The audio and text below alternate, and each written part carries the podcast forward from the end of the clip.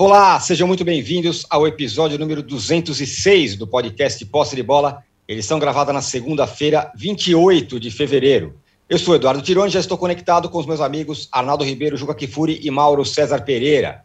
Com Estrela, uma dose de sorte e Cássio em grande jornada, o Corinthians venceu o Bragantino em Itaquera. Nas tribunas, Vitor Pereira, novo técnico do time. Será que ele gostou? Já o Palmeiras, com os reservas, ficou no 0 a 0 com a Inter de Limeira. E o Santos só empatou com o Novo Horizontino, que é um dos piores times do campeonato. Os paulistas serão o tema do nosso primeiro bloco de hoje. Olha, o Flamengo cansou de perder gol, o goleiro Diego Alves falhou e o time tropeçou no Resende do Engenhão, conseguiu empate ali no finalzinho. Pedro, o nome mais falado durante a semana, começou como titular, mas acabou substituído no intervalo. E Gabigol, quando foi vaiado no fim do primeiro tempo, respondeu à torcida. No final, Paulo Souza disse que antes de pensar no carnaval, o time tem que pensar em vencer jogos. Que recado foi esse? Já nas Laranjeiras, só alegria. O tricolor, o Fluminense, venceu o Vasco no clássico e é o melhor time do estadual, talvez o melhor time de desempenho do Brasil. É o melhor começo de ano entre os grandes? No terceiro bloco, a gente vai falar sobre o. A gente queria, gostaria de falar sobre o Grenal. Só que não teve Grenal, porque o ônibus do Grêmio foi apedrejado e o clube se recusou a entrar em campo. No meio da semana, foi o ônibus do Bahia que foi atacado a bomba. E em Curitiba, o Paraná foi rebaixado no estadual e a torcida invadiu o campo para bater nos jogadores. Até quando? A violência contra atletas e a violência em geral no futebol será tema do nosso terceiro bloco. Um recado importante: você que assiste a gravação do podcast pelo YouTube, não deixe de se inscrever no canal do All Sport e você que escuta o podcast na sua plataforma predileta, não deixe de seguir o Posse de Bola. Nós já temos uma enquete aqui para você participar com a gente, para quem está acompanhando o podcast ao vivo no YouTube. E a pergunta é a seguinte: a torcida do Flamengo tem razão em vaiar Gabigol e Diego Alves? As respostas, as possibilidades alternativas são sim, os dois. Só o Diego Alves, só o Gabigol. Ou não, não, não deve é, é, vaiar porque é exagero. Vote aí que a gente vai, ao longo do, da conversa aqui, dar as parciais para vocês. Bom dia, boa tarde, boa noite a todos. Clima de carnaval no posse de bola. Juca, o novo técnico do Corinthians na tribuna, gostou do que viu em Itaquera, não? Bom dia, boa tarde, boa noite a todas, todos, companheiros.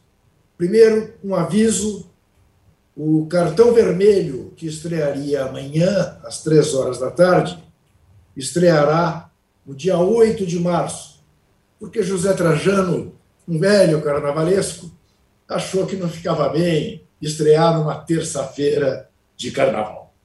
Está pulando o carnaval na casa dele, evidentemente, porque é um cidadão responsável e não vai às ruas sem máscara e também não aglomera. Mas está pulando o carnaval no sofá da casa dele. Isto posto, olha, o nosso querido novo lusitano há de ter percebido que ele tem jogadores talentosos com os quais vai trabalhar.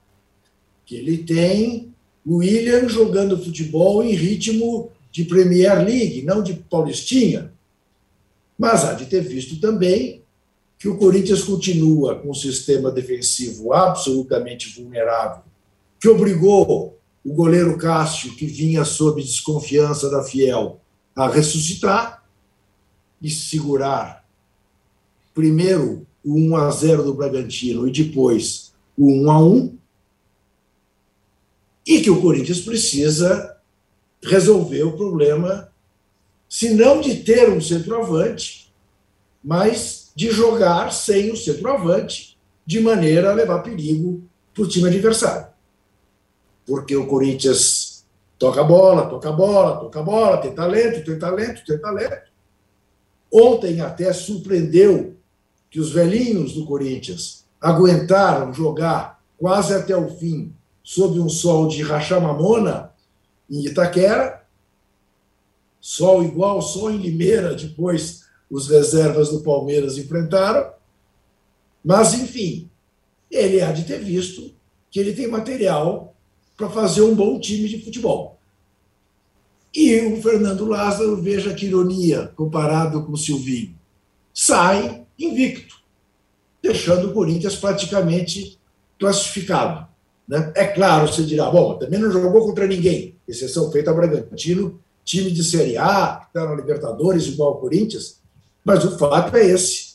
Lázaro completou sete jogos, somados os dois que ele já havia dirigido o Corinthians, com seis vitórias e um empate. Não é pouca coisa. É, não é mesmo. É, um, é o melhor interino que passou pelo Corinthians sem ser efetivado.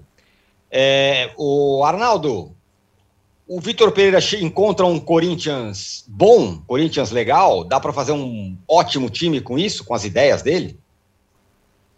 Dá para fazer. É, acho que a grande questão e o grande desafio do Vitor Pereira para o Corinthians nessa temporada é quando iniciar pro Corinthians, Libertadores, Brasileiro, é, conseguir lidar com um acúmulo de jogos importantes com o mesmo time, é, com essa questão da média de idade que o Juca descreveu, com essas características. Esse é o grande desafio do Corinthians na temporada, né? É, é até quando o Corinthians está jogando agora, sutilmente, é, quase ninguém percebeu, uma vez por semana só, né? É, nas últimas semanas ele jogou só aos finais de semana, o que permite que os caras consigam atuar o tempo todo, mesmo um sol escaldante e tudo mais. Quando tiver, quando iniciar o Brasileiro a Libertadores, Tione, é jogo do Brasileiro, jogo da Libertadores no meio de semana. Jogo do Brasileiro, jogo da Libertadores no meio de semana, com viagens, etc, etc. E aí acho que vai ser a grande, é, o grande desafio do Corinthians do Vitor Pereira. Qualquer treinador que tivesse à frente do Corinthians é, dessa temporada teria esse desafio. Nessa parte final de Paulista, ele vai conseguir, é, começando o seu trabalho, é, acho que desenvolver é, esse time que tem muito talento e que tem uma, uma, uma questão aí física de maratona a ser levada em consideração. Tem uma semana para preparar o time para o clássico São Paulo no sábado, vai estrear contra o São Paulo no Morumbi né? Onde o Corinthians não vence há muito tempo. Tem uma boa chance para ele, não sem grande responsabilidade, é, estrear é, no Corinthians. Não vai estrear diante do torcedor, mas tem uma semana de trabalho, né? Tem uma semana para aos poucos e colocando uh, os seus conceitos. Me surpreendeu no final das contas uh, o tamanho da comissão técnica, né? O Corinthians é aquilo. Ah, vamos contratar um treinador uh, que caiba no orçamento e que não tenha é, uma comissão tão extensa, é, porque o Corinthians tem profissionais é, chamados da comissão fixa. Né? O, o Vitor Pereira chegou com uma comissão a lá Paulo Souza, é, com vários, vários, vários auxiliares e tudo mais, e com aquele contrato curto que a gente destacou na, na semana passada. É, é, de da semana passada para cá, além do contrato só até o final do ano, a gente teve a entrevista do Tite na sexta-feira, lembram?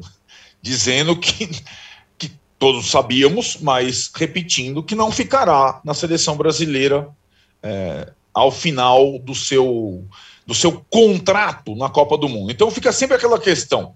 No final do ano, a gente tem um contexto. O Vitor Pereira encerra seu vínculo com o Corinthians, o, o Tite fica livre no mercado. É claro que em tese, depois de duas Copas do Mundo, eu imagino que as pretensões do Tite sejam trabalhar em algum clube da Europa. Mas acho que isso depende muito do desempenho dele e da seleção brasileira na Copa do Mundo. E o Vitor Pereira, ah, também pretende, em tese, no final do ano, arrumar algum clube na Europa, numa liga importante. Mas essas garantias não existem, nem da parte do Tite, nem da parte dele. Então, o Corinthians vai viver uma experiência com um técnico estrangeiro. Acho que poucas vezes no Brasil um técnico estrangeiro veio e assinou um vínculo por tão uh, por um período tão curto, né? E, e, e sem ter aquela questão de pré-temporada, aquela é, é um, é, um, é, um, é uma grande incógnita, porque de fato ele vai é, enfrentar um calendário insano a partir de março e, e sem um grande tempo e com um contrato é, não extenso. E, acho que é, o desafio do Corinthians na temporada é, era aquele com esse tipo de elenco para qualquer treinador. Repito aqui o que eu disse semana passada, acho que o Corinthians acertou no, no, no, no perfil do treinador. Vamos ver como é que vão ser os primeiros resultados. Ele já tem aí São Paulo, Palmeiras, finais do Paulista e depois a maratona pela frente. Mauro, dois pontos, né, sobre isso que o Arnaldo falou. Primeiro, dessa comissão técnica grande. Também achei inesperado. Pensei que o Corinthians não fosse. que o cara não fosse trazer tanta gente assim. Trouxe aí uns cinco, seis caras, né? É, a melhor, melhor aluno, médico e tal. É, e o segundo é a expectativa com relação a ele. Eu lembro de você ter falado que era o que, enquanto nome, era muito bom, do Vitor é, Pereira, que ontem estava lá no, em Itaquera. Eu acho um ótimo nome, eu acho que é um técnico, assim, não me surpreende o fato de trazer uma, uma tropa com ele, né? Todos eles estão agindo dessa maneira. É normal, né? O cara vai se cercar ali do, do, do, pessoal dele, das pessoas que ele confia profissionalmente e pessoalmente. Esses técnicos, quando fazem os acordos, o caso do Vitor Pereira, sem dúvida, é um deles, eles dão as cartas, né? Porque estão numa condição muito favorável. Ele fez ótimos contratos desde que saiu do Porto, sempre fez contratos bons, quer dizer, grana não é problema para o cara é, se o Corinthians quisesse pagar aquilo que ele é, queria, simplesmente ia dizer não, obrigado, e esperar uma outra oportunidade. Quem tinha pressa na negociação era o Corinthians, que precisava rapidamente definir a situação, já estava demorando né, de um novo técnico, né, ou apostar novamente no interino, é, sem saber o que vai acontecer no, no, no, no médio prazo, é, especialmente nesse contexto aí destacado pelo Arnaldo, né, de, de jogos em sequência mais pesados, competições mais difíceis que vão se acumular em intervalos muito curtos dentro de mais algumas semanas. Agora, eu imagino que ele deve ter ficado um pouco preocupado pelo fato de ter visto um time que concedeu ao seu adversário muitas oportunidades. Né? E foi muito bom que ele tenha encontrado justamente esse jogo, porque no Campeonato Paulista, evidentemente, a maioria dos adversários que o Corinthians poderia ter não desafiaria o Corinthians como o Red Bull Bragantino desafiou, porque é um time também da Série A, é um time que também joga Libertadores, é uma equipe que tem bom nível. Então ele viu o Corinthians enfrentando um time difícil e vencendo daquele jeito, né? Poderia ter muito bem perdido o jogo. Seria nada demais se fosse 1x0 Bragantino ou 2x1 Bragantino, pelo que foi a partida. Até pelas defesas do Cássio, pelas oportunidades que o time é, de Bragança criou, inclusive depois de tomar o gol, né? Foi muito perto de empatar um jogo até os instantes finais da partida. É, eu acho que para eles foi bom, com observação. Vai ter trabalho, é, e aí então, são todas aqueles, aquelas, aquelas questões que a gente já sabe. Muitos jogadores é, é, já com mais idade, ele gosta de um jogo muito intenso, marcando no campo do adversário, recuperando logo a bola. E para colocar isso em prática, ele vai ter pouco tempo e vai ter que contar com jogadores muito afiados do ponto de vista físico também. Vai ser um trabalho, é, imagino que difícil para o Vitor Pereira, mas ele sabe disso. E vai ter que começar imediatamente. Eu não vou ficar surpreso se, para a alegria do Arnaldo, o Corinthians se transformar em mais um time com três zagueiros. Ah, Ih, maravilhoso. Olha lá. Mas... É, o, o, Arnaldo, falando em três zagueiros, mas nem tanto, o Palmeiras empatou no jogo meio sem graça ali com, com a Inter de Limeira. E o Abel tomou aquele seu cartão protocolar à beira do campo, um jogo que valeu muito pouco, né? O time já tá, jogou com o time reserva. É, exato. É, a opção do Abel por revezar o time nesse, nesse início de temporada, ela, sobretudo nos jogos fora de casa, aconteceu.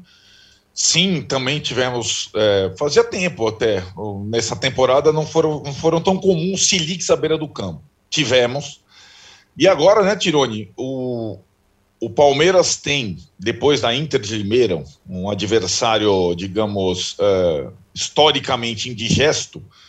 O Palmeiras tem no Paulista mais cinco partidas. O Guarani, que é o mais simples adversário, e aí tem o Bragantino, o Corinthians, o Santos e o São Paulo. Ou seja, ele joga os quatro clássicos. Falo, falo quatro, porque o Bragantino pode ser colocado agora como um, um jogo desse tamanho, e a final da Recopa contra o Atlético Paranaense nessa próxima quarta-feira no Allianz Parque. Então, esse revezamento, essa situação, acho que ela termina com esse afulinamento de, de jogos é, todos eles desafiadores, né, com nível é, de, de, adversário é, relevante. Aquela gordura de pontos no Paulista, lembra, Tironi? Uhum. Ela já não é tão grande assim. E eu insisto, quem termina na frente na classificação geral no Paulista tem grande chance de ser campeão. E agora, por exemplo, o Corinthians já chegou no mesmo número de pontos tem um jogo a mais o Corinthians, mas o Palmeiras, para terminar em primeiro geral, que parecia simples, e aliás, todo mundo no grupo do Palmeiras pontua, então o grupo. O Palmeiras vai precisar fazer bons jogos e ganhar esses jogos mais complexos que vem pela frente. Não é mais uma coisa tão simples assim, né? É, parecia. Foi um tropeço contra a Inter, que vem com uma campanha muito ruim no Paulista, mas era uma opção do Abel, talvez a última oportunidade de revezar jogadores. Ele tem essa questão do, do foco e do preparo para o jogo do mata-mata, né? É, que é muito característico. Então, assim, é, ele na semana ele foca no jogo do Atlético Paranaense que vale mais uma taça. Ele, ele, vai, ele vai focar nas taças possíveis. Mas tem uma questão de desafio geral para o Palmeiras nessa temporada, que acho que ela vai além dos mata-matas, que foi a, a, marca do Abel nesses dois anos que ele, que ele tem é, à frente do Palmeiras. É, o Palmeiras tem nessa nesse 2022 o desafio de jogar um campeonato brasileiro para valer. E essa essa fórmula de, de atenção total, foco em partidas é, de mata-mata, ela, ela acho que ela funcionou, é, evidente, por duas Libertadores conquistadas, uma Copa do Brasil e tudo mais, mas eu acho que ela não é suficiente para essa temporada. Tem a importância a Recopa? Tem. O Palmeiras é favorito para ganhar mais uma taça contra o Atlético? É. Mas não é exatamente é, o desafio principal da temporada do Palmeiras. O desafio principal da temporada do Palmeiras é acompanhar Atlético Mineiro, Flamengo e essas outras é, equipes mais fortes ao longo do ano. Então, é, eu vejo a mobilização aí, uma característica para o jogo da decisão da Recopa, mas acho que a questão para o Abel vai além. Na sequência, são clássicos e clássicos. E, e agora que a temporada interna para o Palmeiras, depois do Mundial, começa para valer. A partir da quarta-feira, a decisão contra o Atlético Paranaense. É, agora, Juca, o que já começa para valer e a coisa não tá nada fácil é para o Santos, né? Empatou com o Novo Horizontino, é. um dos mais fracos do campeonato até aqui. Tá chegando o Fabian, o novo treinador, o Fabian Busto. Bustos. Bustos. É, mas a coisa tá feia para o Santos. O Santos precisa fazer ponto aí nos próximos jogos é. para evitar de novo a ameaça de rebaixamento no Paulista, né? É, e para que seja um, também um dos grandes, né, é o único grande ameaçado de não ir para a fase de mata-mata. Mas o Santos cuja direção vem trabalhando de maneira responsável para ver se consegue o milagre de pôr as finanças do Santos em dia. O Santos é um clube uh, absolutamente fadado à SAF, a Sociedade Anônima do Futebol, uh, cometeu o equívoco né, de dispensar o treinador que ofende o, o seu DNA, mas que eventualmente seria capaz de fazer o Santos ficar ali no grupo intermediário dos clubes dos clubes grandes do país. O Santos com esse elenco não pode querer muito e não tem como reforçá-lo, né? A menos que o novo treinador seja daqueles caras tão competentes, capazes é, de com um grupo medíocre, médio, né? É, organizá-lo de maneira a fazer uma campanha razoável, ou o Santos está condenado a ter um ano dificílimo. Não tem muito jeito. Né?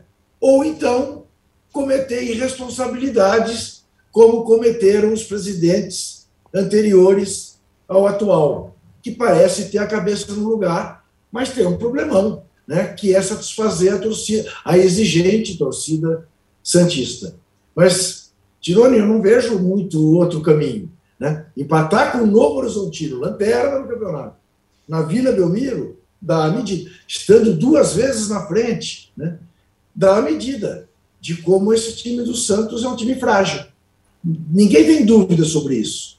E é um time frágil, você toma cuidados que o Carilli tomaria. Agora, e exigir o que do Carilli? impedir que o Santos caia.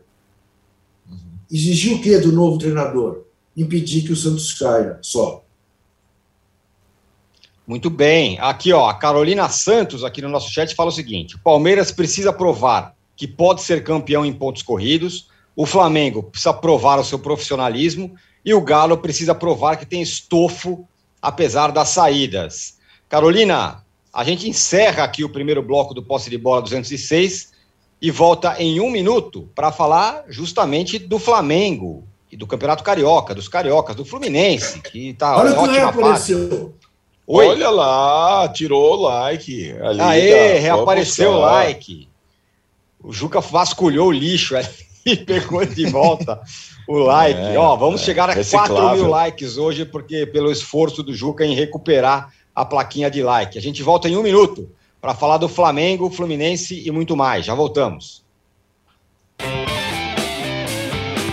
gente tem um passado, mas em algum momento da história esse passado se perdeu. Mas um teste como esse, ele não, não abre uma clareira na mata, ele abre uma avenida. Quatro exames de DNA. Eu acho que a galera não acredita muito nisso, não, tá? Eu não tava muito. Eu falei, gente, será que o exame vai mostrar de onde eu sou? Uma busca.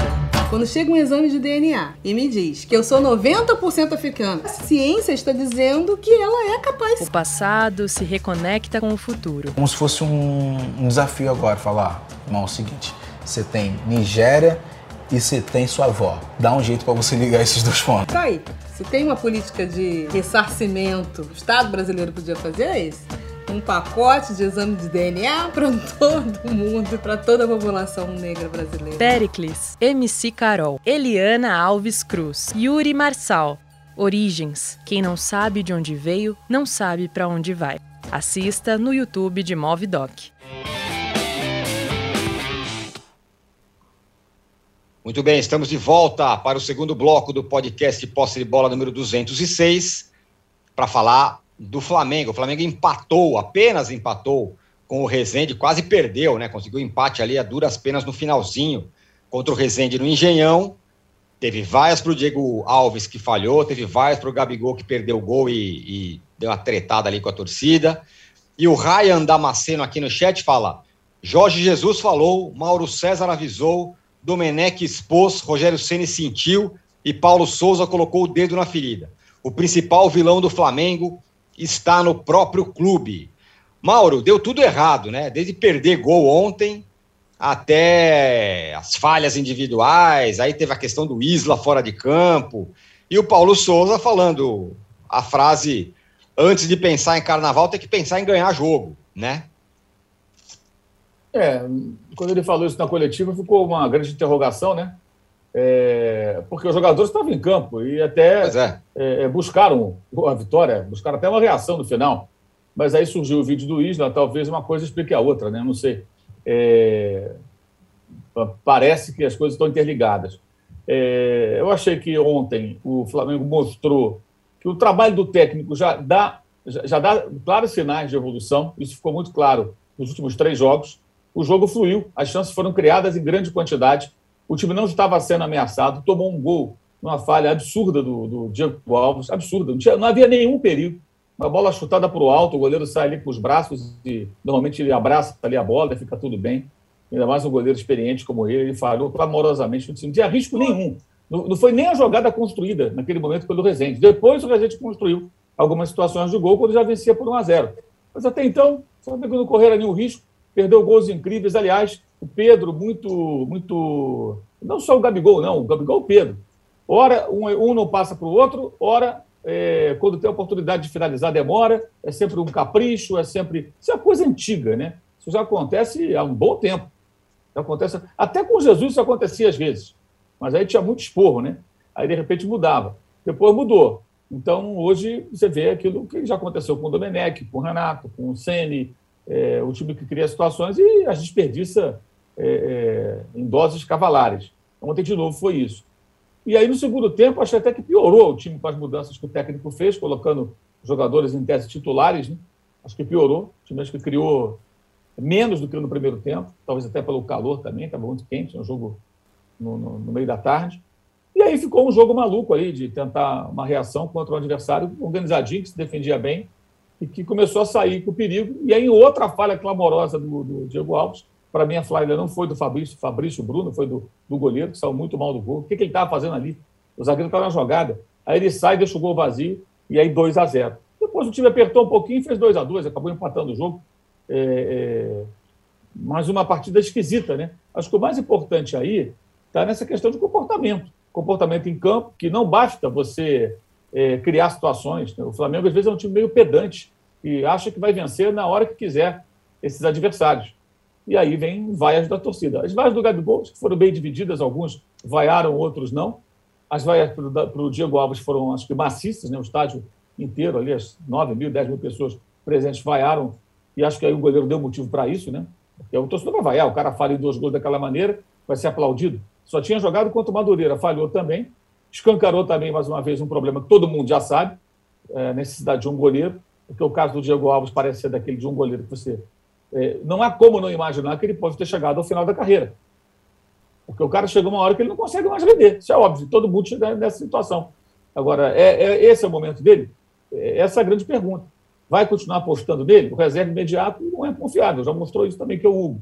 O Flamengo precisa de um goleiro e está atrás de um goleiro. O Diego Alves ontem de novo teve oportunidade, complicou um jogo que ele ia trabalhar bem pouco, né? Porque se ele não toma o primeiro gol, muitas das situações de perigo que, o, que foram criadas, aí, três ou quatro, pelo Rezende, nem aconteceriam, provavelmente.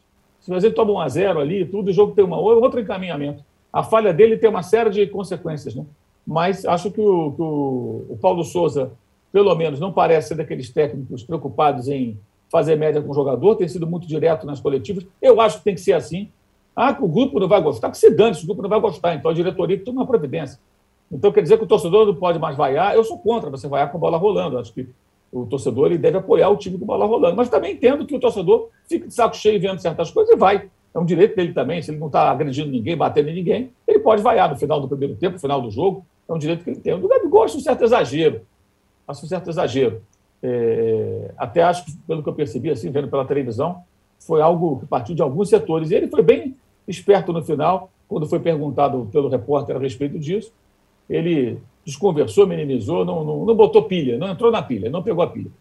Ah, não, isso é assim mesmo, tudo. Até fez um paralelo, falou, ah, que nem você briga com a sua mulher, mas você gosta dela, mas acaba brigando de vez em quando. Ou seja, tentando é, traçar um paralelo na relação de um casal com a relação é, do jogador como torcedor é, é, é, do, do, do, time que defende. Então, acho que hoje é um dia importante, porque esse episódio do Isla, né, depois aparece um vídeo, parece que postado por ele mesmo, por algum amigo dele, sei lá, ele no carnaval, ele ficou fora do jogo porque alegou que não estava passando bem. Acho que isso escancara aí a necessidade de, de, de, de se resolver esse problema. Né? É, no mínimo, bizarro isso aí. E é um jogador que perdeu muito terreno, né, ele hoje é a terceira opção para a posição, era, né? Até ontem, acho que agora ele nem é mais opção é, eu imagino que, que, ele não deva continuar. Talvez não tenha nenhuma decisão é, daquelas de rescisão de contrato tomadas publicamente por conta de questões trabalhistas, que hoje os clubes se preocupam muito com isso, evidentemente. Mas acho que esse não joga mais. E eu acho que o técnico tem que ter respaldo. Tem que ter respaldo do vice de futebol, do presidente do clube. Essas pessoas têm que aparecer publicamente e dar respaldo ao treinador. Senão vai ser eternamente esse velho problema.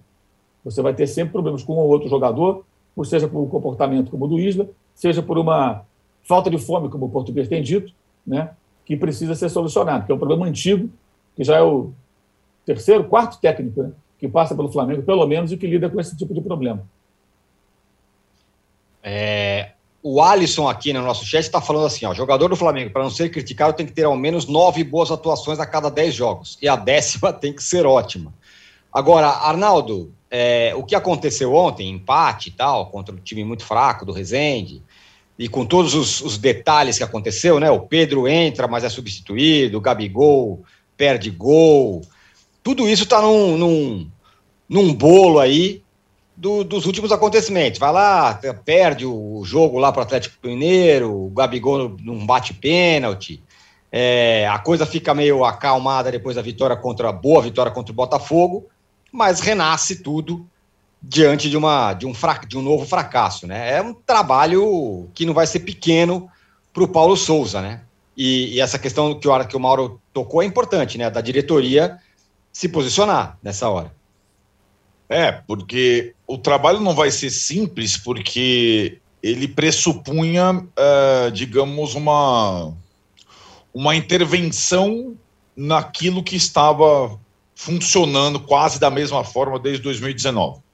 Então, a partir do momento que o Paulo Souza muda o sistema tático do time, implementa rodízio, é, fala, como o Mauro disse nas entrevistas, claramente uma coisa que no futebol brasileiro é quase um pecado, é, o, dar recados diretos e indiretos em todas as suas entrevistas. Então tem, um, tem uma grande questão de comando aí, Tirone. E acho que os jogadores do Flamengo, a, a, o grupo de líderes do, do time do Flamengo, eles comandaram o time por alguns anos. E agora estão sendo, digamos, uh, desafiados em algumas questões.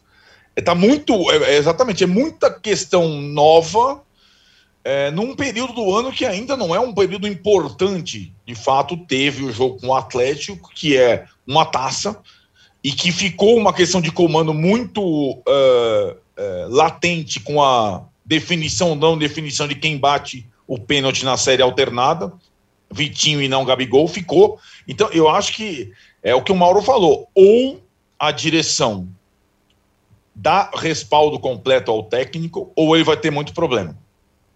Porque sim, jogador brasileiro, ainda mais os principais, são melindrados, têm dificuldade. É, então você pode pegar o paralelo, é, porque são entrevistas parecidas de alguma forma, é, mais diretas, cruas. Pode pegar paralelo com o Jorge Jesus, com o Abel Ferreira, que a gente se acostumou. Né? É, o, o processo, é, não sei se vocês lembram da volta do Dudu ao Palmeiras e algumas situações que o Abel teve com ele, barrar, colocar, substituir, colocar no banco algumas vezes, falar algumas coisas. O Palmeiras tinha um ou outro jogador, uh, digamos, com esse estofo que tem o Dudu. O Flamengo tem vários, cara. Tem a tal geração 85. Então é uma situação uh, de desafio constante de comando, constante, constante. Me chama a atenção, até li há pouco o nosso companheiro André Rocha, é, do, aqui do UOL, escrevendo sobre o, o fato que chama a atenção de um jogador não fazer parte do rodízio do Paulo Souza. Quem é o jogador que não fez parte do rodízio até agora? Gabigol. Então tem uma, né? Tem muita situação ali e não é simples. A missão dele não é simples. É, é, é e acho que ele foi contratado para tal. Se ele foi contratado para tal, para mudar algumas coisas, relativizar outras e tudo mais, ele tem que ter respaldo. Senão, não, não, não funciona. Respaldo direto. Em qualquer divia, seja no caso do Isla, seja no caso do Gabigol, seja no caso da, da, do rodízio, seja no caso do goleiro, tem que ter respaldo. Senão, vai fazer água. Agora, Juca, ontem o Pedro entrou da maneira como é, a torcida tem, tem falado há muito tempo. Tem que jogar o Pedro e o Gabigol juntos jogaram por meio tempo.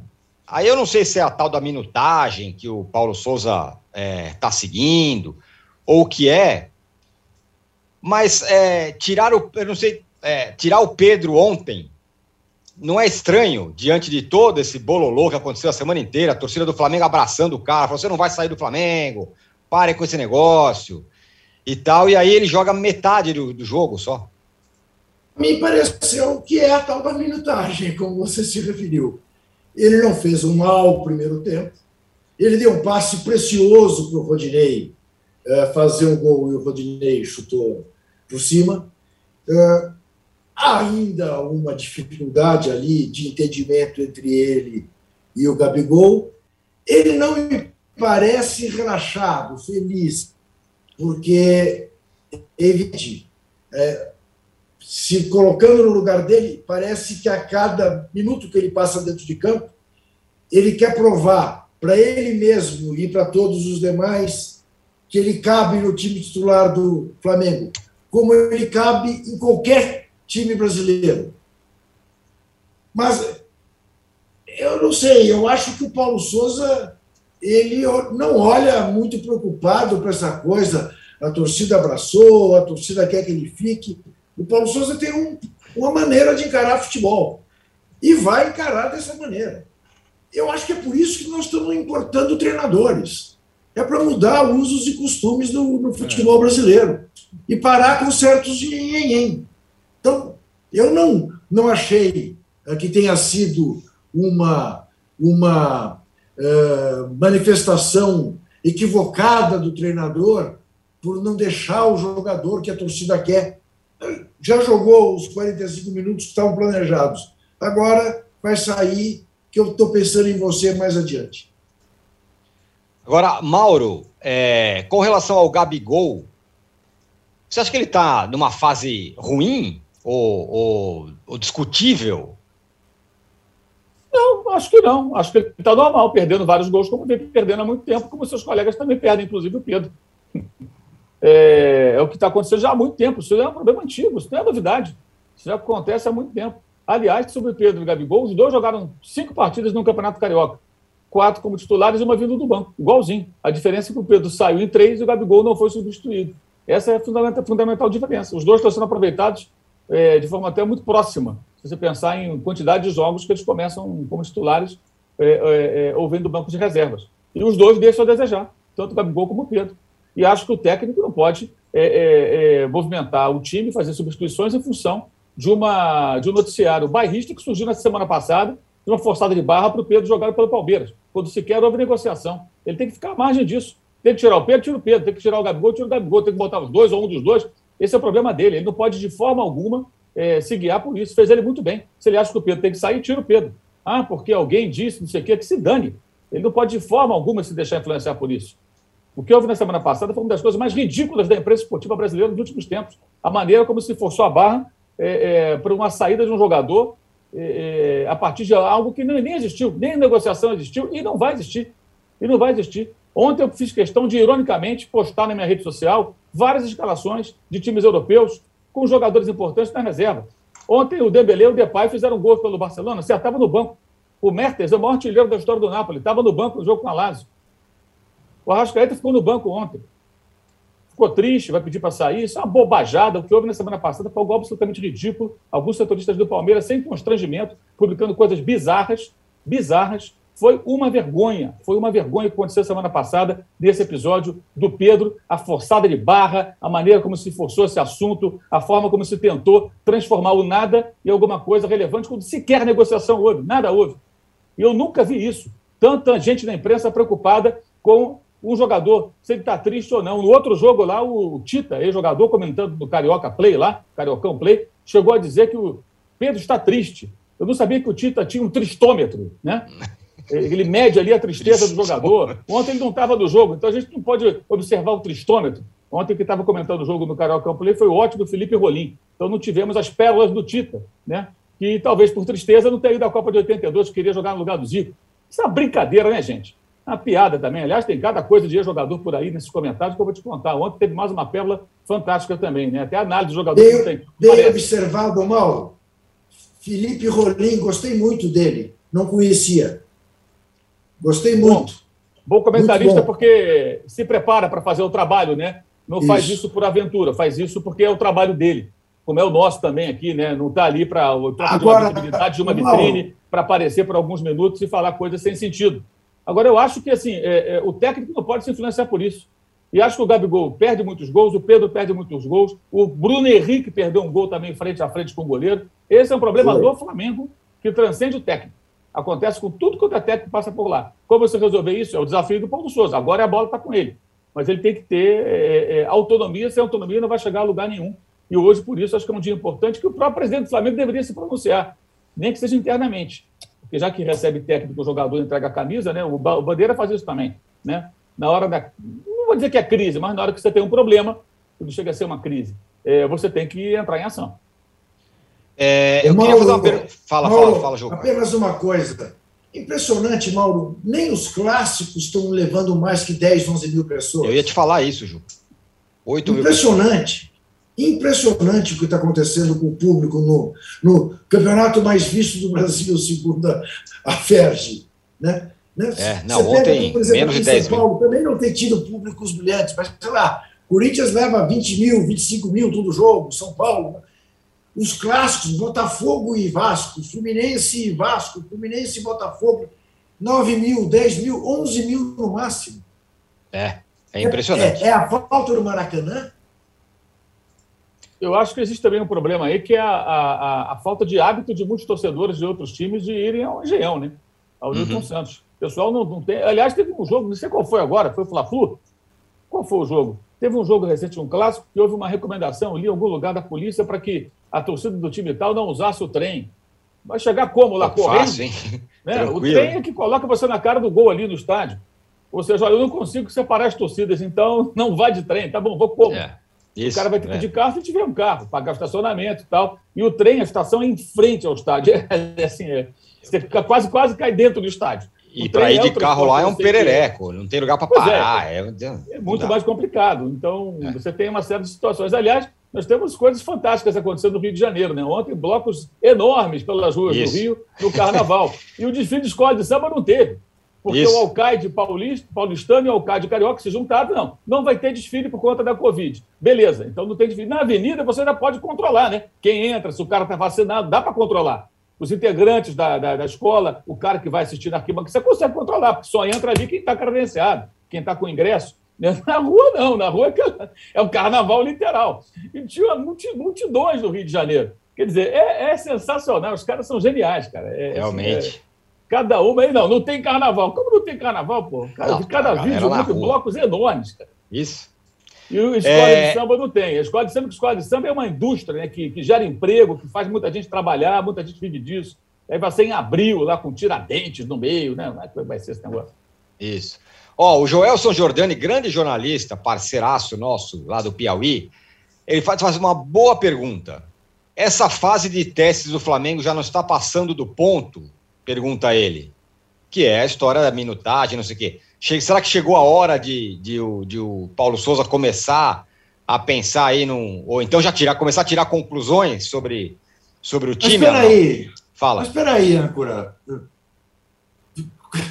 Quantos jogos fez o Flamengo nessa temporada? Não chegou a fazer 10. E quem disse Sim. que o Paulo Souza já não está tirando suas conclusões? Eu acho nós somos muito precipitados, está louco. Não, não é, não é isso. É que eu acho que é, o que tem que estar tá claro, e aí não é só técnico estrangeiro. É, no, o Rogério Ceni faz o mesmo no São Paulo. Não vai ter time titular do Flamengo. Isso precisa ficar claro. Isso, não vai ter. E não vai ter time titular do São Paulo. Esquece isso. Só que, não, é assim, é claro que o Rogério Ceni no São Paulo ele tem mais, digamos, respaldo para fazer. O que o torcedor precisa entender, e acho que essa é a principal dificuldade, porque com o Jorge Jesus foi possível ter um time titular que todo mundo. É a cultura do brasileiro, do torcedor brasileiro. Isso. A gente entende isso, a cultura. Isso. Mas no futebol atual, é isso que o Mauro ficou falando, de outros é, treinadores, outros times. Você não tem o Chelsea titular, você não tem uh, o Liverpool titular, mesmo com aquele trio maravilhoso, já não é mais o trio. Se você for assistir o jogo do Liverpool, não tem mais Firmino, Mané e Salah, já tem outros caras ali. Não existe mais isso no futebol.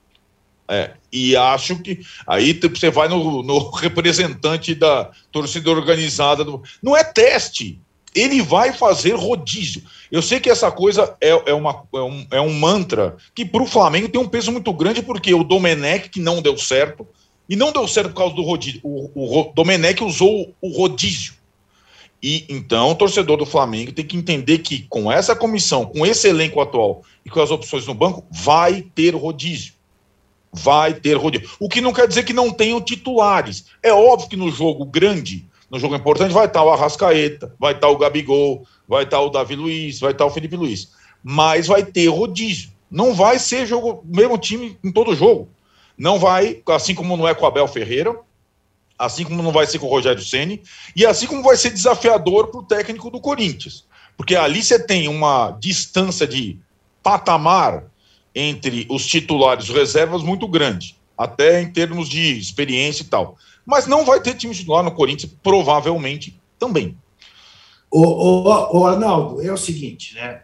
Nós brasileiros temos consolidado na cabeça da gente que time bom é aquele que você sabe Isso. decor. É, Isso não existe mais. Né? Não existe. Dorval Mengalvo Coutinho, Pelé é. Pepe. Uh, Joel Moacir, Henrique, Dini Babá. Uh, Cláudio Luizinho, Baltazar, Rafael e Simão. Não tem mais. Não tem mais. E, e não é para ter mesmo. como na Europa não tem. Aliás, parênteses, ontem eu vi dos maiores 0 a 0 da minha vida, 120 minutos, entre Chelsea e Liverpool. Né? Jogo de xadrez. E, né, e, e que jogo, e que, que, que, situação dramática, né? O Kepa entra para pegar os pênaltis, não pega 11 cobranças e mata dele nossa, é aqui é, é desse técnico decepado. É. Aquela coisa. Você substitui o melhor goleiro do mundo. Não, e que tinha feito pelo menos três milagres. É. Né? Três milagres. Uma pênalti você não vai pegar. Quer dizer, a especialização chegou a esse ponto. É que nem na medicina. Né? É que nem na medicina. O cara cuida do braço esquerdo. O braço direito já tem outro especialista. Então, as pessoas uhum. precisam se acostumar que as coisas mudaram. Mudaram no mundo. Do futebol ô, também. Ô, ô Mauro. deixa eu dar uma fala. palavrinha, só de 30 segundos que eu esqueci, esqueci de falar no episódio aí do claro. Corinthians. Claro. É, já tem gente comparando a presença do cunhado do Vitor Pereira na comissão técnica do Corinthians, Luiz Miguel, com a presença do filho do Tite na seleção brasileira. É bem diferente. O Luiz Miguel é técnico auxiliar dele há 10 anos tem aquelas licenças todas de pró da UEFA e era técnico antes. Ou seja, independentemente de ser cunhado, me parece que é um cara qualificado que trabalha com o novo técnico do Corinthians. É diferente do filho do Tite, que como currículo tem o quê? Trabalhar com o pai. Luiz Miguel até enfrentou, até teve matéria publicada aqui na imprensa brasileira. Os dois se enfrentaram como treinadores. Só essa ressalva que eu esqueci de fazer na hora. Já estou vendo alguns movimentos de comparações que eu considero absolutamente tacanhas entre Tite, o filho dele, que é um rapaz que não fez nada no futebol até trabalhar com o pai, foi colocado já na seleção brasileira, orientando o jogador à beira do campo, que é o que chama a atenção de muita gente, a gente questiona, né? E o auxiliar do Corinthians, que o, o, o, Vitor, o Vitor Pereira é casado com a irmã dele, né? Do, do Luiz Miguel, mas é um cara que se qualificou, ele é um técnico que virou auxiliar do Vitor Pereira há uma década. Então é muito diferente, gente. Ah, porque é aparente, não sei o quê, me parece. Fica aí para o torcedor do Corinthians pensar. Acho que é bom frisar isso, porque me parece meio maldosa essa comparação e já estou vendo lá surgindo por aí. E já que tive, já tive o meu momento observatório da imprensa aqui, vamos dar logo outra chinelada, porque isso é uma sacanagem com o cara, né, pô? Ótimo. O cara nem chegou, Muito meu irmão. Pô, já estão querendo tumultuar. Deixa o cara, pô. Muito Deixa bem. o português em paz. É, falando em observatório, Arnaldo, você está observando o Fluminense? Ganhou um clássico Sim. agora, não perde aí a acho que nove jogos, maior, melhor marca desde 2011 do Fluminense o Abel vai lá e o Fluminense. Tudo bem que o nível dos, dos adversários talvez não seja, não, não tão testado ainda, embora já tenha ganhado três clássicos, né? É, mas faz o melhor começo de temporada entre os grandes, né? Ah, eu acho que assim, é, para esse período de temporada foi testado sim. Fez três clássicos no jogo da Libertadores fora. Ninguém teve um jogo tão difícil como o Fluminense até agora. E ele ganhou os quatro. Ah, não, não encantou? Não encantou, mas ganhou os quatro. Ganhou três clássicos e ganhou do Milionários na Colômbia. E mais, nessa semana, se empatar com o Milionários, se classifica. E se vencer o Resende, ganha lá a Taça Guanabara, sei lá o que, lá, já, já termina em primeiras fases de classificação à frente do Flamengo. Então, assim, é um começo bom, evidente que é um começo bom. É, e acho que. É, e, e para alguém que ainda trocou de técnico e teve algumas mudanças no elenco e mostrou alguma diferença em relação ao ano passado, não uma revolução no time, mas a questão dos três zagueiros, Felipe Melo na sopa, é um bom começo? Sim, é um bom começo, sim. É, e acho que é, outros times, a gente estava discutindo em São Paulo, ninguém fez três clássicos em São Paulo, não fez, e o Fluminense ganhou os três clássicos. Né? E acho que também não tem Maracanã, e fe, fez a parte dele. E acho que é, tem algumas questões a resolver. Eu acho que as opções, por exemplo, é, dos goleiros, a gente está falando né, do, do Tuchel, do Paulo Souza com os goleiros. O Abel fez certo, jogou o estadual lá com o Marcos Leonardo, chegou na Libertadores, fora de casa, botou o Fábio. E o Fábio pegou o pênalti. Né? Então, algum, alguns que a experiência, a vivência, a sabedoria lidar com um jogador é, grande, experiente, é um trunfo. É um trunfo. O Abel se sente confortável no Fluminense. Ponto. Dá para dá saber. Dá pra, é, são, são essas situações. E acho que é, aos poucos as concessões, entre aspas, físicas para o time, maior presença de jogadores jovens junto com os, os experientes, também tem funcionado. Então é uma série interessante, sim. São três clássicos vencidos e uma vitória na Colômbia é, com estádio lotado também. Né? E, e essa semana pode terminar com a classificação e o título simbólico ali da Taça Guanabara no final da semana contra o mesmo Rezende que empatou com o Flamengo. Muito bem. Ó, fechamos o jogo de amanhã aqui. é muito perigoso, hein? É, o jogo do Só Traiçoeiro. Jogo muito perigoso. O Fluminense jogou muito mal lá na Colômbia. O, o, o Milionários perdeu um pênalti, teve uma expulsão bizarra. O Bizarro. Fluminense sofreu muito. Se jogar como jogou, vai ser muito complicado, mesmo no Rio de Janeiro. Eu acho que o Fluminense tem que tomar muito cuidado com esse jogo. Nada vai importar se o Fluminense for eliminado da Libertadores. Vai- nada vai adiantar. É Nem ganhar um Campeonato Carioca vai resolver, porque todo o planejamento do Fluminense passa pela Libertadores. O jogo de, de Bogotá foi muito preocupante. E eu acho que aí tem uma coisa que eu acho que também que o tricolor tem que ficar atento. A fragilidade de Botafogo e de Vasco. A gente viu também contra o Flamengo e Botafogo o quão frágil é o Botafogo. E ontem o Botafogo tomou de 5 da cinco. Portuguesa. Sim. Então, assim, essas vitórias em clássico tem que ser muito relativizadas. Aliás, o, Fluminense Tex, tem um o Textor bonitão, né? O Textor, tá, não sei o quê, beleza, tal, dá Não, autógrafo, o- beleza, e o tal, e o Botafogo, vai tirar dentro de- técnico, seu Botafogo não tem técnico. Em 40 dias, o. Botafogo pega o Corinthians, pelo É. brasileiro. Com esse É. time, não tem técnico ainda. É, é- é é assustador, eu diria. Porque Assustador. daquele oba-oba todo, vem cá, mas tem que andar esse negócio, gente. Tem que É, contratar técnico, jogador. Não dá para ser com esse time. O Botafogo tá lá. Não. Ah, não, agora vai. Vai, mas tem que começar. Né? Ainda não começou. Vamos ver. Não estou dizendo que não vai rolar. Vai rolar. Acho que vai reforçar o time, mas está demorando. Vai começar o campeonato enfraquecido. Preocupante. Eu acho que o Fluminense tem que entender que esse jogo de amanhã é muito traiçoeiro. O time do Milionário é um time organizado, gosta da bola, vai jogar dentro do Fluminense, provavelmente. Então, amanhã, quem for a São Januário, vender todos os ingressos, tem que ir já com o espírito de um jogo. Essa é a grande decisão do Fluminense. Não pode perder, não pode ser eliminado. Porque se perde, vai para os pênaltis, não tem gol fora. Então, 1 a 0 já leva para os pênaltis. É, é um jogo muito, muito importante. Não tem carnaval, não. Carnaval só na quarta de cinzas ou no final da terça-feira. É, o jogo em São Januário, né? Aliás, por que, que não é no Engenhão? É, acho que o Fluminense optou por jogar lá, né? É, enfim. Mas, Aí, o jogo em São Januário realmente. sei lá. Jogo realmente muito importante para o Fluminense. É o jogo do ano para o Fluminense até aqui. Tudo que aconteceu é legal, bonito, mas esse jogo aí é decisivo, vai ditar o caminho do Fluminense daqui para frente. Bom, fechamos aqui o, o segundo bloco do Posse de Bola 206. A gente volta em um minuto. Pra, a gente gostaria de falar do Grenal, mas vai ter que falar por que, que não teve Grenal. Já voltamos. No cantinho do Parque Antártico, onde eles ficavam refugiados, cantavam: O Cléo morreu, a mancha se fudeu. Em 1988, um assassinato do lado do estádio do Palmeiras marcou a história das torcidas no Brasil. A rivalidade entre as principais organizadas aumentou e a forma de torcer dentro e fora dos estádios nunca mais foi a mesma. O podcast Futebol Bandido agora se chama Wall Sport Histórias. Nessa terceira temporada, a gente descobriu documentos inéditos que revelam detalhes dos primeiros anos das organizadas. Uma jornada cheia de festas, brigas, reviravoltas e despedidas precoces. Todas as violências que você vê é em ônibus, é em estádio, em qualquer lugar. Não é ponto de uma que não tem torcida uniformizada hoje. Você pode ouvir o Wall Sport Histórias sobre Meninos e Porcos no site do UOL e no seu agregador de podcasts preferido.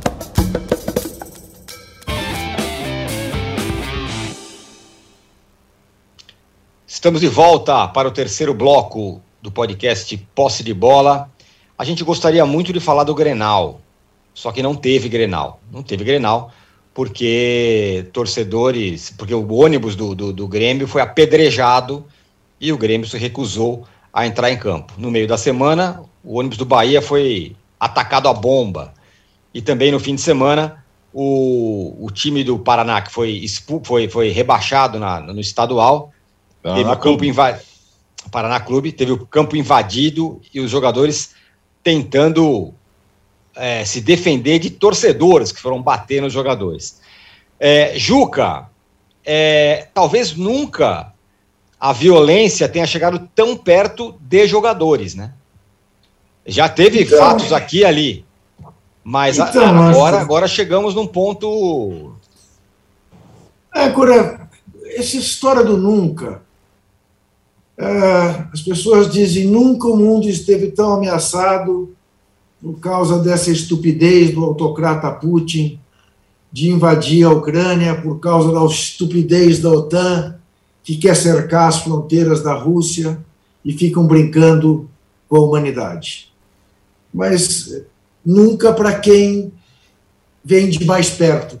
Como diria Zé Trajano, quem vem de longe, como diria o governador Leonel Brizola, viveu essa mesma situação em 62, quando os russos queriam instalar mísseis em Cuba.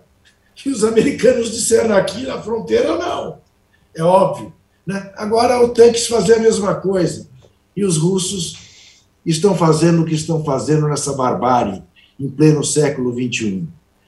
Eu lembro a você, eu podia dizer, não, outro dia mesmo a torcida do São Paulo emboscou o ônibus do São Paulo chegando no Morumbi, é, com participação de Cartola do São Paulo, que tinha mudado o itinerário e Cartola do São Paulo passou para os torcedores que foram fazer a violência qual era o itinerário. Mas muito antes disso, o ônibus do Corinthians foi vítima de emboscada na Via Anchieta voltando de Santos. Né? É a barbárie, é, é, é, é esse projeto da humanidade que parece não ter dado certo, que expõe as pessoas a essa intolerância, que esse é o clima de fla-flu que nós vivemos na política brasileira, que não se conversa, se agride. Então, alguns cretinos fizeram o que fizeram no ônibus do Bahia, e deram a ideia a outros cretinos para fazer o que fizeram no ônibus do Grêmio. Como em Buenos Aires tinham feito com ônibus do Boca Juniors. E assim sucessivamente. Então, é tal história. Trata-se de dizer que as nossas autoridades falham ao punir esses idiotas. Minoria, minoria cientificamente comprovado por pesquisa, né, nas torcidas organizadas, você tem 5 a 6%, 7 no máximo, de torcedores violentos que não querem ir para o jogo para ver o jogo, mas querem ir para brigar. É fácil identificá-los. Né? É, e depois a gente diz, né, mas o Brasil é o país da impunidade, o que também não é verdade, porque é a terceira população carcerária do mundo. É população carcerária brasileira. O que acontece no Brasil é que o andar de cima não é punido nunca. E é o que acontece no Brasil é que até hoje não tivemos autoridades capazes de lidar com violência de torcedor. Daí as soluções, né? proíbe-se, como se proíbe São Paulo, jogo com que não seja de torcida única quando se trata de clássico, né? são aqueles que bateram palma para a pandemia quando os estádios ficaram vazios. Para eles, essa é a solução. Então, eu vou dizer uma coisa, âncora, aí aproveito a presença sua, do Mauro, do Arnaldo, né, que são mais moços do que eu. Eu confesso a você que eu não consigo mais escrever e falar sobre isso, de tanto que eu já escrevi e falei sobre isso, é, de tanto murro em ponta de faca. E como tem novas gerações que tratam disso de maneira correta, de maneira sensata, eu prefiro que esse espaço seja ocupado por vocês. Eu não aguento. Eu não, que mais eu vou dizer? Eu, dá um livro se eu pegar só as colunas que eu tratei de violência de torcedor. É, pois é, é, o negócio não vem, não vem de hoje. Mauro, você insiste, há muito tempo você bate na tecla da, da, da punição é, individual, né? Que acho que essa é a grande questão, né? Se o cara que joga uma bomba num, num, num ônibus for punido de maneira criminal, talvez essas coisas diminuam, né?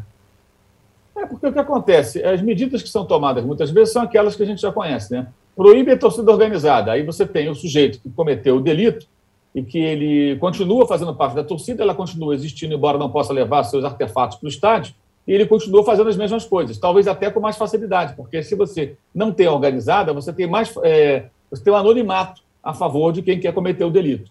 Então, essa estratégia é totalmente furada. Torcida única. Bem, se fosse torcida única no Granal, isso não impediria que os colorados que atacaram o ônibus tricolor o fizessem. Ou seja, não foi briga de torcida, não resolve nada torcida única. E lembrando que o famoso River e Boca em 2018, que não aconteceu, né, da Libertadores, era a torcida única, e a torcida do River. Atacou o ônibus do Boca. E ali até tem uma série de razões, razões não, explicações, né? O problema não era nem com o Boca, era a polícia com a, com a barra do, do River e a barra do River, para se vingar do fato da polícia ter feito uma batida policial na sua sede naquela semana, atacou o ônibus rival. Então tem todo um contexto aí, não é uma justificativa, tá, gente? É só para explicar rapidamente o que aconteceu naquele episódio. Isso é muito mais complexo do que parece. Nesse caso específico, a polícia é, depois prendeu dois elementos e os soltou porque, por falta de provas, né? Foi a informação que circulou ontem. Ou seja, se for assim, fica tudo por isso mesmo. Mas a punição tem que ser o CPF. Se o cara foi identificado e for processado e, e, e pagar de acordo com a lei, do, as leis do país, isso, isso é que vai intimidar. O cara vai falar: caramba, olha só, aquele cara na Bahia lá jogou a bomba, o cara está preso. O outro maluco lá jogou a pedra, arrebentou lá o coitado jogador lá, o Vila Sante, esse cara está em cana. Nossa, o clube está processando ele. Olha, o jogador está processando ele, o sindicato do jogador está processando. Todo mundo está se movimentando contra aquele, aquele torcedor, aqueles torcedores que fizeram aquilo. Aí o cara pensa duas vezes: se eu fizer, eu posso estar encrencado. Agora, enquanto o cara vai, joga a pedra, acerta no vidro, quer, machuca o jogador, o jogador tem concussão cerebral, né, tudo, vai para o hospital, é, e nada acontece com o arremessador, outros arremessadores aparecerão, é óbvio. Ou alguém tem dúvida de que algum torcedor do Grêmio não, não pode estar pensando na vingança quando o Internacional for até a arena do Grêmio? Claro que pode ter alguém pensando nisso. É provável que tenha alguém pensando. Não é justificável? Óbvio que não. Mas é natural, porque aí fica aquela coisa da vingança eterna. Uhum. Então é, é, é, algo que, que é, agora, outra coisa também que me cansa um pouco a beleza é quando eu vejo gente falando assim: não, eu não vou levar nunca meu filho no estádio, porque o futebol. Gente, a nossa sociedade é violenta. Então você cria teu filho aonde? Trancado em casa? Ou sair na rua é seguro? Andar de Uber não é seguro? Se estiver no banco de trás, se bobear, o cara vem, bota a arma e, leva seu celular. Pra, é. Se você tiver aplicativo de banco, vai lá e, e, e tira lá o cara minguar. O próprio Miranda do, do, São Paulo passou por isso outro dia, o jogador, né? E outros têm, têm vivido essa situação, comum aqui em São Paulo e em outras cidades importantes do Brasil. Então, não é o futebol só, isso aí está em toda parte. A gente vive num ambiente muito violento, o futebol está dentro desse contexto. Agora, enquanto não tiver punição para o CPF, não vai adiantar. A punição tem que ser para o CPF, não para o CNPJ. Não adianta punir torcida organizada. E ali, por exemplo, me parece que nem se sabe se foi torcida organizada, porque tem um monte de torcedores do Internacional, tem um corredor polonês, o ônibus está passando por ali e começam a arremessar pedras e objetos em direção ao ônibus do Grêmio, e uma delas acaba ferindo o Vila Sante e aí o Grêmio corretamente não jogou, ao contrário do Bahia, que na quinta-feira jogou assim mesmo. Né? E aí tem uma outra questão que eu acho também que é importante. O jogador de futebol, é, é, ele tem que ter a capacidade mínima de se organizar também e se posicionar, gente. Claro. Sabe? Pelo menos jogadores grandes, jogadores que têm tamanho, sabe? Que têm até uma certa independência financeira, que são caras já com a carreira feita. De alguém chegar e falar, não vou jogar, não, não vamos aceitar. Não, sabe? Vão lá. Ah, quem decidiu foram os dirigentes do Grêmio, não foi? Não foram os jogadores. É isso. Será que eles jogariam se os dirigentes decidissem, decidissem que ia ter jogo, como os do Bahia acharam melhor jogar?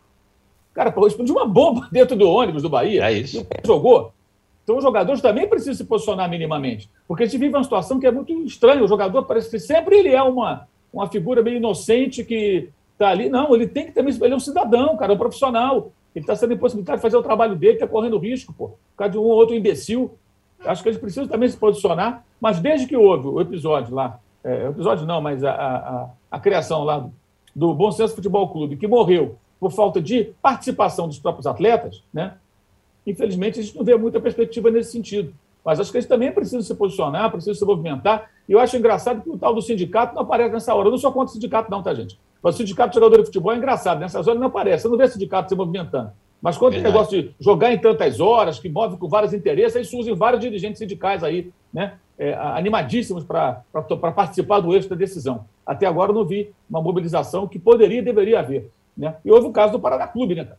Foi rebaixado de segunda divisão do Paraná, os jogadores entraram em campo. Como é que os caras estão jogando ali? Não, tem, não tinha polícia, não tinha é segurança. Impressionante. Os caras entraram em campo. Ainda teve um babaca lá que foi para cima, lá, tomou uma chuteirada do jogador. Isso, o otário isso. lá, que entrou lá todo valentão em campo, o jogador foi para cima e tomou uma chuteirada ainda na cara. Quer dizer, é, é tem, tem de tudo, tudo está acontecendo. É, é um atrás da outra. Isso é porque um faz, não acontece nada, o outro faz também, o outro faz também, vai percebendo que não acontece, não tem punição. Não estou defendendo aqui o olho por olho, dente por dente, não, pelo amor de Deus. Eu estou dizendo o seguinte: uma, existem as leis do país. Se eu pegar um, uma pedra, arremessar no ônibus, chutar uma pessoa, eu vou preso e vou pagar por isso. Por que, que esse cara não vai pagar por isso? Ah, não conseguimos identificar. Será que nunca vão conseguir identificar quem joga bomba, quem joga pedra, quem invade o campo? Os caras que invadiram o campo lá no jogo do Grêmio, no ano passado, que quebraram o VAR, Grêmio e É. Palmeiras, né? O que aconteceu com eles? É nada. Mesmo? Nada. Não aconteceu nada. Quer dizer, o cara vai invadir de novo, não vai? Ou não? Ou Sim. outros vão falar, legal, se o time tiver uma merda, eu vou invadir o campo. Vou quebrar o VAR também. É, é difícil, né, bicho? É. Fala, Arnaldo. Não, acho só para completar, acho que além.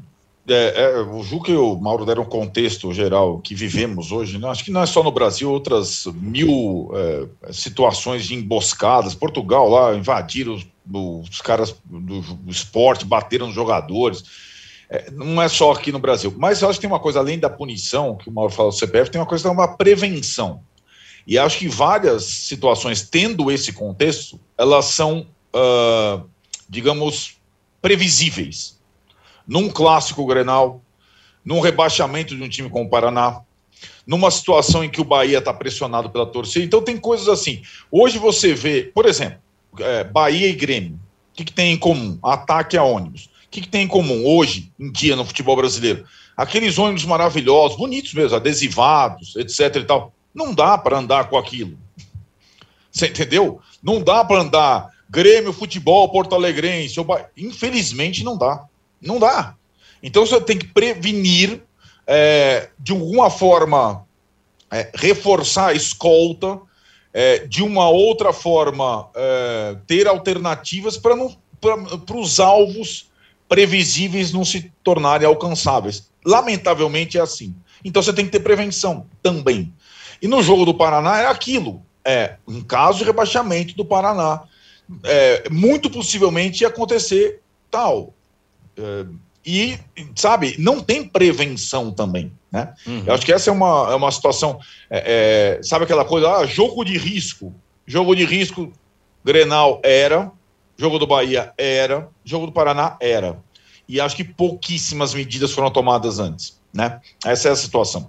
E, e acho que é, não, não se. E aí é dirigente, polícia, federações e tudo mais. É quase um esperar acontecer, né? É, para depois é, lamentar. E isso eu acho que. é, não, não digo que fossem completamente evitáveis, mas eram previsíveis as três situações no futebol brasileiro. Muito bem. Fechamos aqui o episódio número 206 do podcast Posse de Bola. Obrigado, Juca. Obrigado, Mauro. Obrigado, Arnaldo. Obrigado, Rubens, Paulo, Fernando, todos que estiveram aqui com a gente no, nos bastidores, como o Juca prefere. A gente volta na sexta-feira. Tchau. Você pode ouvir este e outros podcasts do UOL em uol.com.br barra podcasts. Posse de Bola tem pauta e edição de Arnaldo Ribeiro e Eduardo Tironi, produção de Rubens Lisboa, edição de áudio de João Pedro Pinheiro e coordenação de Juliana Carpanês.